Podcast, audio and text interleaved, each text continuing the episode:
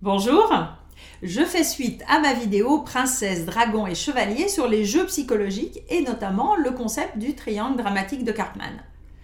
Les jeux psychologiques sont tout d'abord inconscients.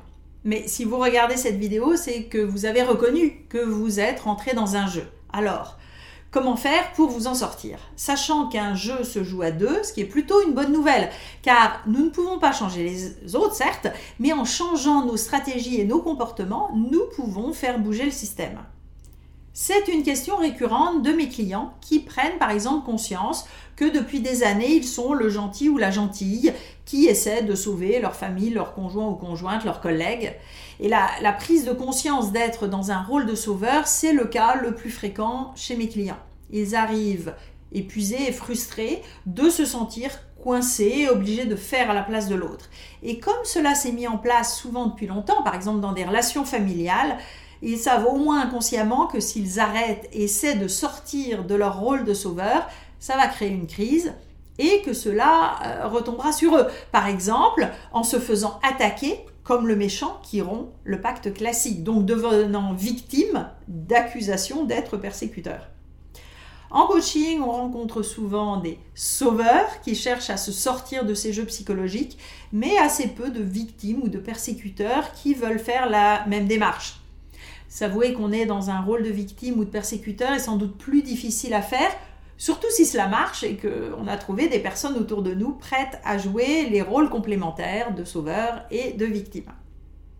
La première étape, c'est celle de l'analyse de la situation, éventuellement en dessinant réellement le triangle et en décrivant les situations de manière très précise.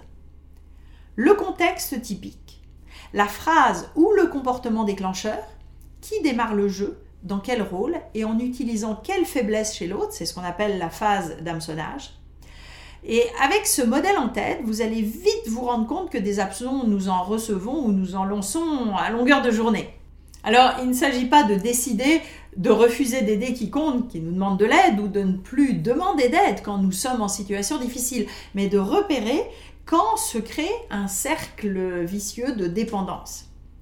Dans le feu de l'action, surtout dans des terrains minés par l'habitude, nous réagissons au quart de tour et c'est quasi impossible d'analyser quoi que ce soit. C'est pourquoi il faut arriver à arrêter, dire stop pour prendre du recul. Quand le ton monte, que vous sentez des émotions négatives en vous ou chez l'autre, de la colère qui monte notamment, arrivez à dire on va arrêter là pour l'instant, ça devient trop émotionnel et on va dire des choses qu'on va regretter et ensuite au calme, en essayant de se déconnecter de sa colère et des discours intérieurs négatifs, euh, d'écrire la situation et surtout le point de départ. Qu'est-ce qui vous a fait monter dans les tours? Pour vous demander sur quoi ça a pilé chez vous, sur quel orteil sensible, sur quel besoin? Sortir du triangle, c'est d'abord euh, vous recentrer, développer la connaissance de vous-même pour développer la maîtrise de vous-même. C'est repérer la pente glissante vers la dépendance et redonner euh, ensuite leur pouvoir à chaque acteur. Et si la princesse reprenait sa vie en main et devenait autonome pour créer sa propre vie Par exemple en demandant de l'aide pour apprendre à faire par soi-même et non en faisant faire par l'autre.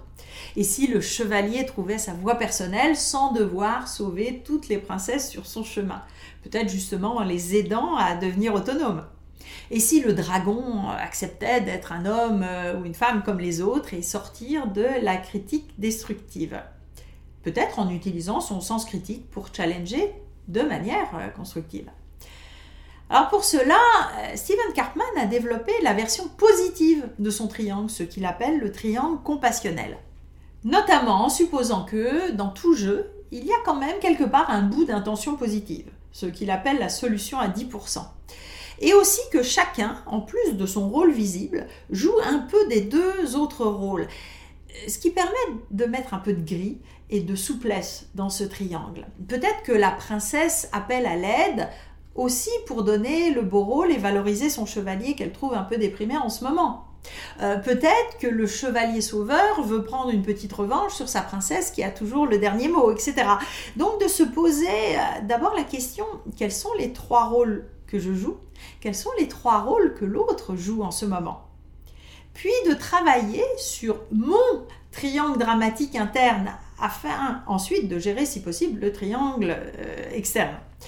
Alors pour ce travail sur le jeu interne, Steven Karpman a symbolisé des versions positives des trois rôles avec P+, V+, S+. V+, c'est ma capacité à accepter ma vulnérabilité, à vouloir apprendre. S+, euh, c'est ma capacité à prendre soin de moi d'abord.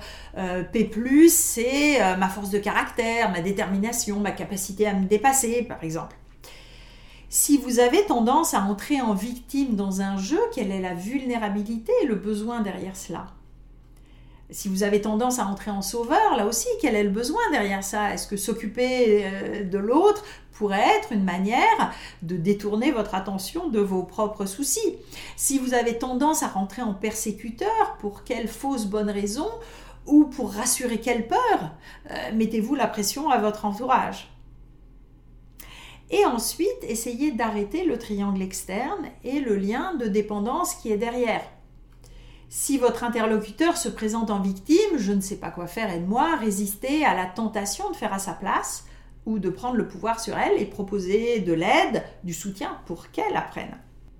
Si votre interlocuteur se présente en sauveur du type laisse-moi faire, ce sera plus sûr, ça ira plus vite, résistez à ce confort. Vous pouvez remercier la personne et préciser ce dont vous avez besoin et en quoi elle peut vous aider à apprendre.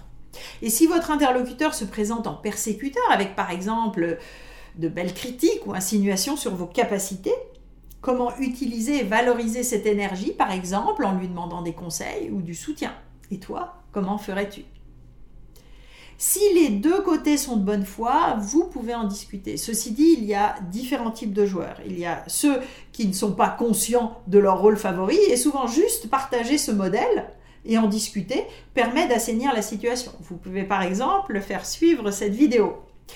Avec les joueurs professionnels, les vrais manipulateurs, c'est plus difficile mais aussi parfois plus facile. Alors plus difficile car ils sont plus subtils dans leur approche, ils ont de l'expérience et souvent une belle finesse psychologique. Plus facile parfois car une fois démasqués, ils préfèrent souvent passer à un autre jeu avec d'autres personnes. Mais si c'est votre conjoint, conjointe, supérieur hiérarchique et que la situation semble insoluble, faites-vous aider par un professionnel. Si vous voulez creuser les subtilités du triangle de Karpman, le mieux est de lire le livre de M. Karpman sur le triangle et ou de faire une formation en communication. J'espère que cette vidéo vous aura donné envie de développer votre compréhension de vous-même et des autres pour développer des relations plus riches. Si ces sujets vous intéressent, abonnez-vous maintenant à ma chaîne en activant les notifications pour être prévenu des prochaines vidéos et vous pouvez vous inscrire également à ma lettre d'inspiration mensuelle avec le lien ci-dessous. À bientôt!